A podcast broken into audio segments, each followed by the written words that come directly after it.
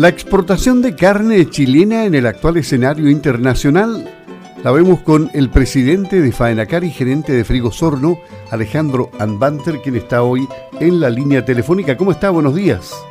Buenos días, Luis. Bueno, hablemos en qué puede influir en el mercado nacional el ingreso de más carne importada, especialmente ahora que Colombia está libre de fiebre aptosa. Debería ser un impacto muy acotado. La verdad es que la competitividad de la carne paraguaya es, bastante alta y Chile ha sido eh, un, tradicional importador de carne de Paraguay que tiene buen precio y es una carne bastante magra que al consumidor en, lo general le gusta mucho y que tiene la capacidad, aparte de eso, de llegar eh, en, la cantidad de corte o en la descompensación que necesita el mercado nacional consecuencia el mercado colombiano es una opción, pero la vemos bastante acotada en el impacto que pueda tener. De hecho, creo que el impacto va a ser imperceptible. Bueno, desde hace poco más de un mes que conversamos en qué ha cambiado el mercado internacional de la carne. ¿Se fortalece China como socio comercial? China se ha ido fortaleciendo en todos los aspectos, pero hay un eh, problema que es circunstancial, que tiene que ver con la segunda ola, donde China ha extremado aún más los, las, barreras, por así decirlo, para evitar una segunda ola. Ellos han tenido casos, eh, no se sabe exactamente cuántos casos, pero han, estado sufriendo una segunda ola después de que fueron libres. Y eh, como forma de extremar y, caucionar cualquier riesgo que ellos pudieran tener, prácticamente han eh, parado las importaciones por las revisiones que están haciendo. Ellos en este momento están revisando cada contenedor, cada caja y cada producto es testeado eh, con, con, para detectar a ver si hay trazas, elementos trazas de con PCR, ¿no es cierto?, para ver elementos trazas de coronavirus.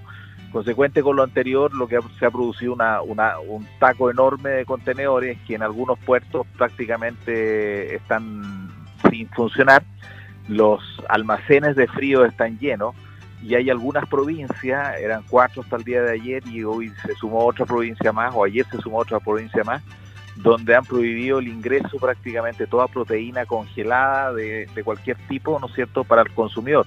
Y están consumiendo solamente los stocks.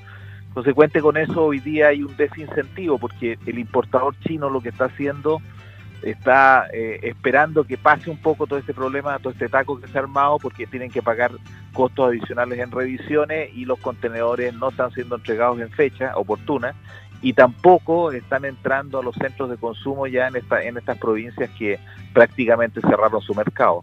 Entonces, cuando uno ve que los mercados mayoristas están cerrados, está prohibido comercializar carne congelada, eh, lo que se ha notado es una baja significativa en el precio y en la demanda, que coincide también con el año nuevo chino, porque los contenedores que normalmente nosotros producimos ahora en esta fecha ya son contenedores que van a llegar después del año nuevo.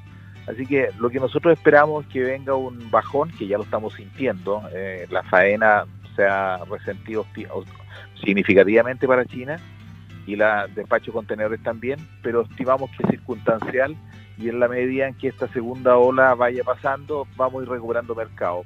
Ahora, eh, creo que estamos en el pic del problema y hacia fines de enero deberíamos ver un tiraje un poco mayor ya seguramente eh, en cuanto a, que esos contenedores estarían llegando en el mes de abril a China. Entonces, prevemos que a fines de enero, marzo, enero, ¿no es cierto?, para que lleguen a fines de marzo, abril, esos contenedores no, van a tener menos problemas que los que están teniendo hoy día.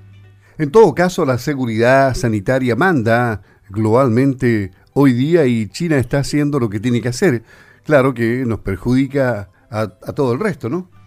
O sea, China en realidad es el único mercado que hoy día está demandando, esa es la verdad. Europa es un mercado que está prácticamente muerto, eh, Estados Unidos está muerto, eh, Canadá, ¿no es cierto? Y otros mercados en general prácticamente no están demandando. consecuencia, China es, lo, China es lo único que ha estado soportando de alguna forma la demanda de carne junto con el mercado interno. El mercado interno también tuvimos el efecto del primer 10%, ahora tenemos el efecto del segundo 10%, que yo creo que va a ser más acotado pero de alguna forma ha marcado un precio importante, eh, o sea, el, conjunto de estas dos cosas marcaron un precio muy importante el último trimestre.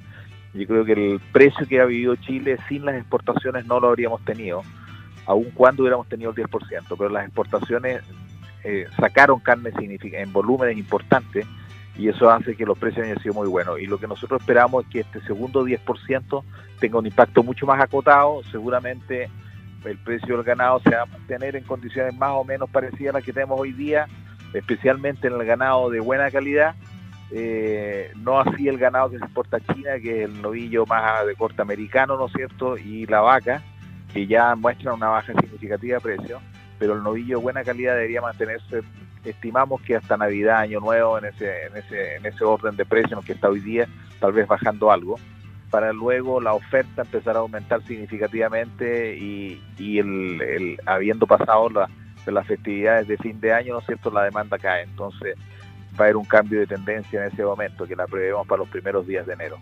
¿Están preparados en el sector para una anunciada segunda ola de COVID-19 en Chile y qué efectos podría provocar si es más agresiva que lo ya sufrido o que esperamos que no sea así? Eh, lo que nosotros pensamos desde el punto de vista del, del, cuidado de nuestra gente y la operación de planta, hoy día sin duda tenemos mucho más experiencia tenemos muchísimas más medidas implementadas. Ahora, nadie está a salvo de que, de que haya una, una infección, ¿no es cierto?, que hayan algunos contagios.